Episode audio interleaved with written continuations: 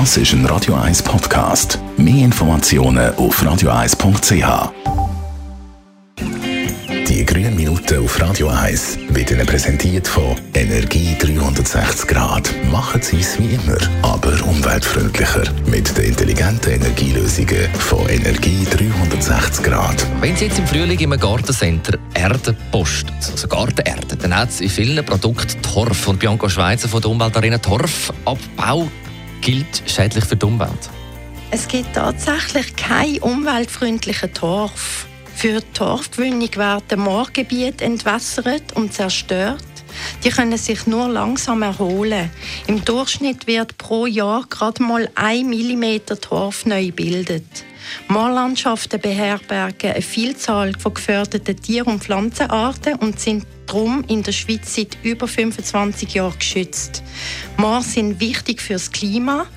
Eine 10 cm dicke Torfschicht hat ungefähr die gleiche Menge an Kohlenstoff absorbiert wie ein 100-jähriger Wald. Und der Kohlenstoff gelangt beim Abbau in Form von Kohlendioxid in die Atmosphäre und verstärkt dort den Treibhauseffekt. Immer noch enthalten viele in der Schweiz verkaufte Pflanzen- und Blumenarten Torf. Der wird meist aus osteuropäischen Ländern importiert, wo die Moorlandschaften noch nicht geschützt sind. Warum hat es denn Torf in den Blumenerde?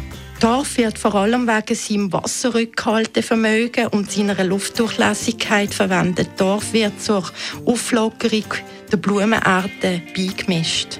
Auf was muss ich jetzt achten beim Posten von Blumen- und Pflanzenerde, damit ich eben auf Torf auch verzichten kann? Und würden dann auch ohne Torf meine Pflanzen in der Erde gedeihen? Ja, es gibt torffreie Blumenarten und Pflanzenarten. Auf der Verpackung muss das angegeben sein, dass die Erde torffrei ist. Also Bio-Labels oder ähnliche Logos bedeuten noch nicht, dass die Erde torffrei ist.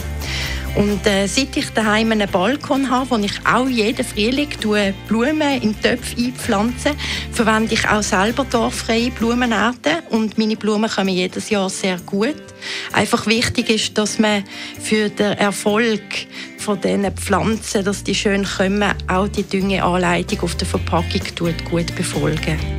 Und am besten verzichten sie auch auf Pflanzenarten, die auf Dorfarten angewiesen sind, also zum Beispiel Azaleen oder Rhododendron. Und wer noch nicht das passende Pflänzchen hat zum Einpflanzen, kann gerne am Bio- und Setzlingsmarkt am Samstag, 19. Mai in der Umweltarena vorbeikommen.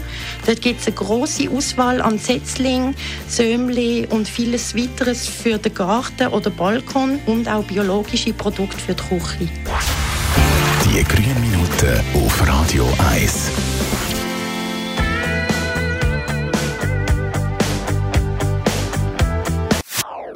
Das ist ein Radio 1 Podcast. Mehr Informationen auf radio1.ch.